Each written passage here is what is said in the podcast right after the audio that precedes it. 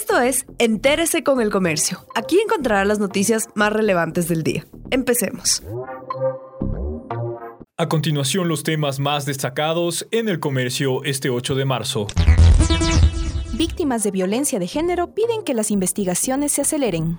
Desde el 2014 hasta el 2019, en las oficinas fiscales del país reposan 338.166 expedientes relacionados con delitos de género y que no han llegado a una sentencia. Los agentes advierten que están saturados de denuncias, piden que se incremente el personal. Fiscalía dijo que la reducción del presupuesto de este año impide tener más funcionarios.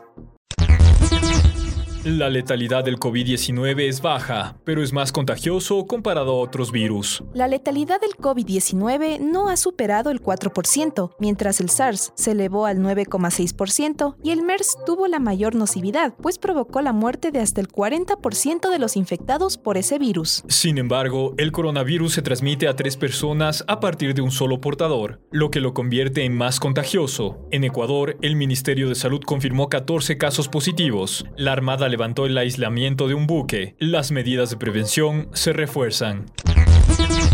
El país está en una situación económica vulnerable, dice Fidel Jaramillo. Fidel Jaramillo, decano de la Escuela de Negocios de la UDLA, explica que los recientes choques externos generados por el coronavirus complican más la situación económica del país, que ya era difícil. El problema exige acuerdos entre los actores políticos y aceptar que se debe enfrentar haciendo ciertos sacrificios con la sociedad, comentó. Yo creo que es eh, fundamental que exista una tregua política en el país para llegar a acuerdos básicos internos que no solamente nos permitan enfrentar una situación que está deteriorándose rápidamente, sino también que nos permita eh, tener eh, y, continuar con un programa de, con apoyo del Fondo Monetario y los organismos multilaterales un socavón se abrió en el sector de la Rumiñahui, en el norte de Quito.